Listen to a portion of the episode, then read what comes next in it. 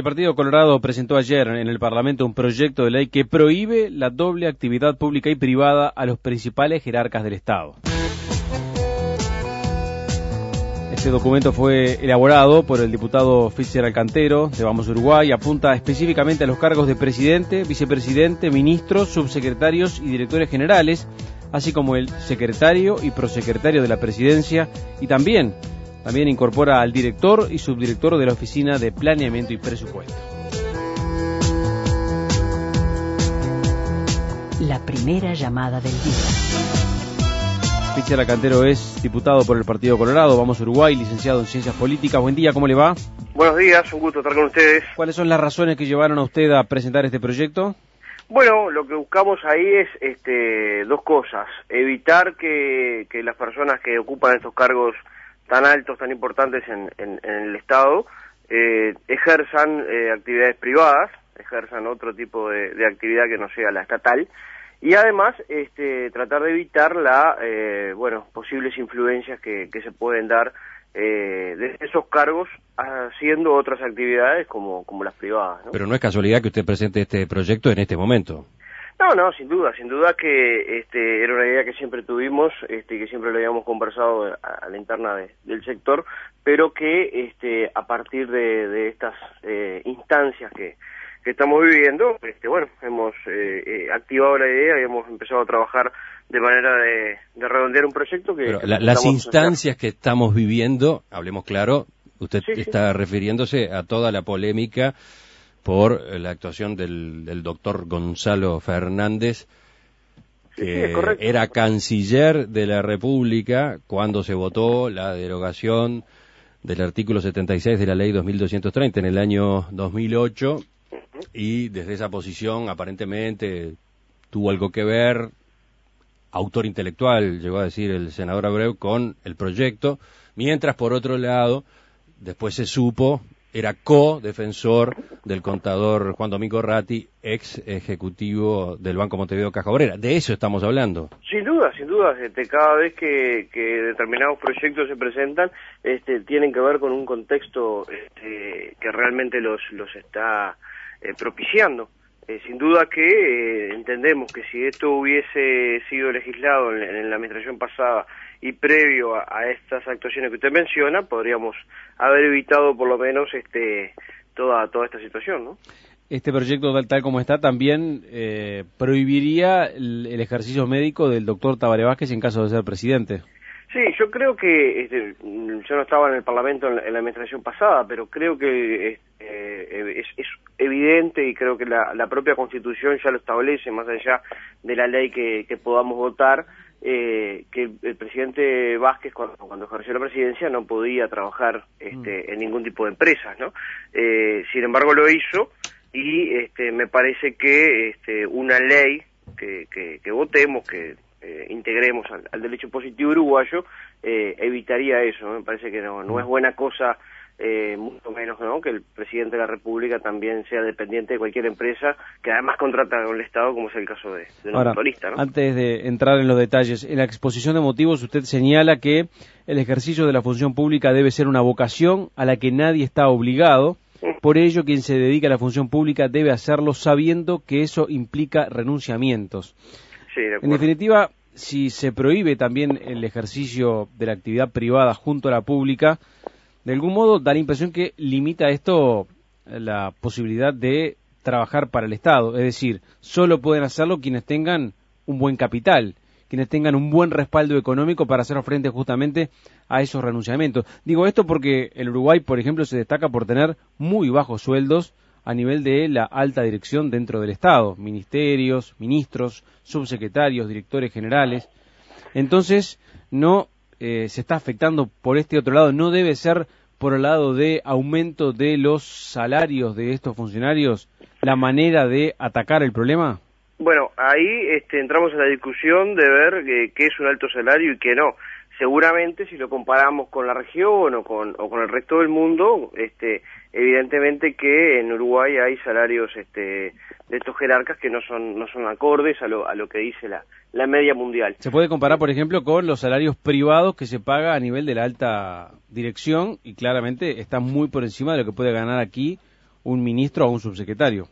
Claro, lo que pasa es que eh, depende con qué hagamos la, la, comparación. También este podemos decir que para lo que es el promedio de los salarios uruguayos, eh, lo que se gana eh, a nivel de, de, del Poder Ejecutivo es alto. Eh, el, hace unos días se conoció un informe del Banco de Previsión Social donde decía que el promedio de los salarios públicos duplica el promedio de los salarios privados. O sea, depende siempre con qué comparemos. Claro, pero en, términos, en términos de competencia, alguien que está calificado eh, para ser ministro posiblemente compita con un salario privado de igual jerarquía dentro del dentro del trabajo privado y no público, ¿no? Sí, posiblemente. El tema es también que, eh, como, como usted señalaba y leyendo la exposición de motivos, eh, la función pública nadie está obligado a desarrollarla, primer mm. punto. Segundo punto, constituye un honor eh, eh ejercer un, un, cargo público. Más eh, honor aún si ese cargo público es en los primeros lugares del Poder Ejecutivo. Y al mismo tiempo, eh, eh, la persona que ejerce sus cargos debe tener una vocación por la cosa pública. Eh, si, si, la persona lo que eh, quiere en su vida es este, hacer dinero, dedicarse a, a, la vida privada y tener altos cargos este, gerenciales en la actividad privada, muy bien, eh, que lo haga. No va a tener una vocación para la cosa pública. Ahora, eh, si esa persona realmente dice, bueno, a mí, eh, más allá de, del nivel de ingresos, lo que me interesa es servir a la República y por un cierto periodo de tiempo este, ser ministro, ser eh, secretario de la presidencia, lo que sea, eh, además del tema este, salarial, me parece que también hay que evaluar lo que es el, el, honor de tener un cargo de ese tipo y el servicio, la vocación pública este, por servir al país. Diputado, ¿y por qué no están eh, incorporados aquí los legisladores? ¿Por qué los legisladores sí pueden ejercer en la órbita privada?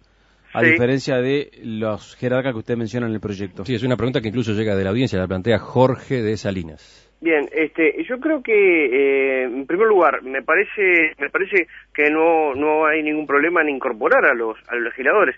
No lo hicimos en, este proyecto, pero eh, ayer en, en, el correo del día nos enteramos que hay otros proyectos de los otros partidos, con lo cual vamos a llegar a una instancia de negociación y de conversaciones con los otros partidos en la cual podemos este, incorporar esto y yo estoy abierto a incorporar a, a, todos los este, cargos del, del Estado. Porque con ese mismo criterio uno podría pensar, bueno, un legislador que está en la órbita privada también es capaz de votar algo a su conveniencia siendo y ejerciendo como legislador. Claro, claro, pero eh, primera cosa, eh, eh, los legisladores tenemos bastante acotada el, el, funcionamiento eh, en el, en, el, ámbito privado. ¿Por qué? Porque la Constitución claramente establece que no podemos participar de ningún tipo de, emprendimiento de empresa alguna, ya sea de, como directivos, como asesores, lo que sea, que tenga contrato con el Estado, lo cual este, eso ya disminuye las posibilidades.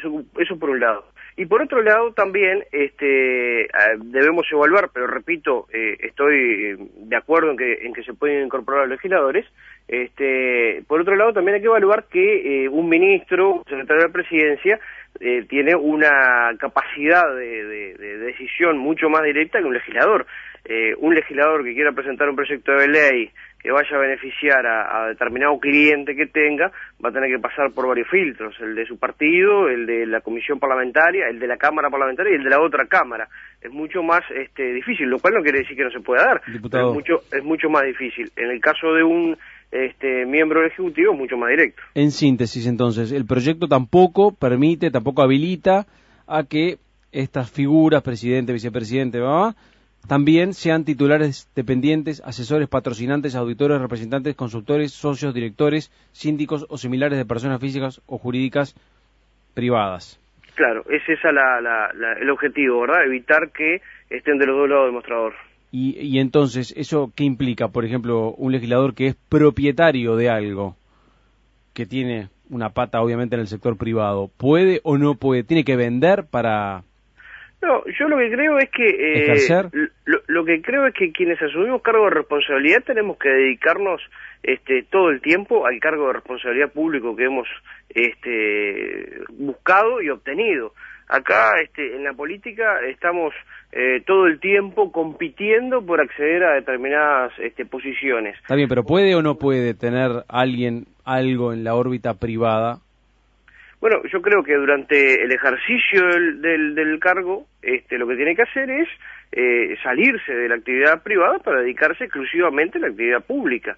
eh, si tendrá, no sé, un emprendimiento productivo, digamos, este, en realidad lo que puede hacer es eh, no encargarse directamente de, ese emprendimiento y dedicarse a la función pública para la cual fue elegido. Si es el caso de un legislador, a legislar, a controlar, este, eh, a, representar a quienes lo han votado.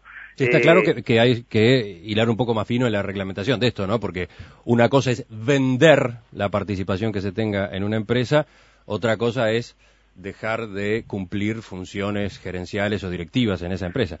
Eh, supongo que eso forma parte de lo que ustedes van a negociar ahora para terminar de redactar un proyecto entre los distintos partidos. Sí, no, exactamente. Eh, eh, el tema es que podamos tener personas en, en, los cargos públicos que se dediquen solamente a los cargos públicos.